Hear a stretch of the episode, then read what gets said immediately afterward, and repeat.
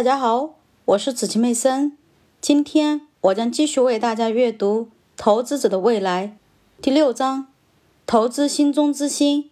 首次公开发行股票，大多数新发行的股票都在适宜的市场条件下销售。对股票销售者适宜，意味着对购买者的不那么适宜。本杰明·格里厄姆，《聪明的投资者》，一九七三年，一九九九年一月。艾伦·格林斯潘在回答俄勒冈州参议员罗恩·怀登的问题时说：“投资于互联网股票就像是在买彩票，也许有一些人能成功，但是绝大多数人都会失败。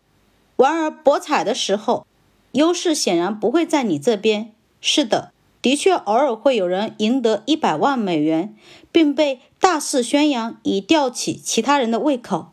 不过，对大多数人来说，定期按他们的幸运数字下注，无异于把辛苦赚来的钱往水里扔。不过，起码在格林斯潘说这番话的时候，购买新发行的互联网股票还是要比买彩票强多了。在一九九九年首次公开发行的股票中，没有一只是市场的失败者。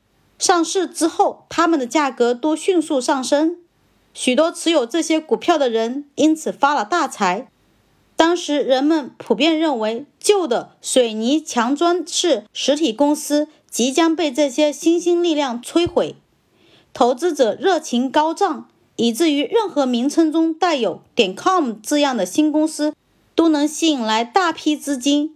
有一些人认识到这些新企业中的多数会遭受失败，不过他们仍然满怀希望地购买这些新股票。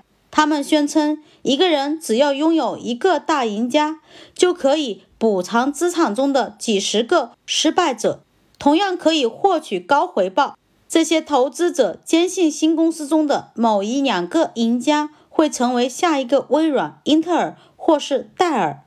这种观点中存在合理的成分。大赢家确实可以为众多失败者做出补偿。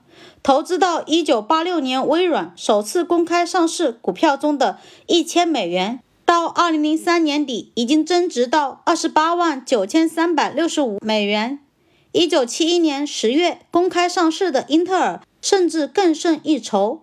随着它成为世界上最大的芯片制造商，那时投入的一千美元，在两千零三年底已经变成了一百九十万美元。如果投资了这些成功企业中的一个，你确实可以补偿资产中许多新成立公司的失败。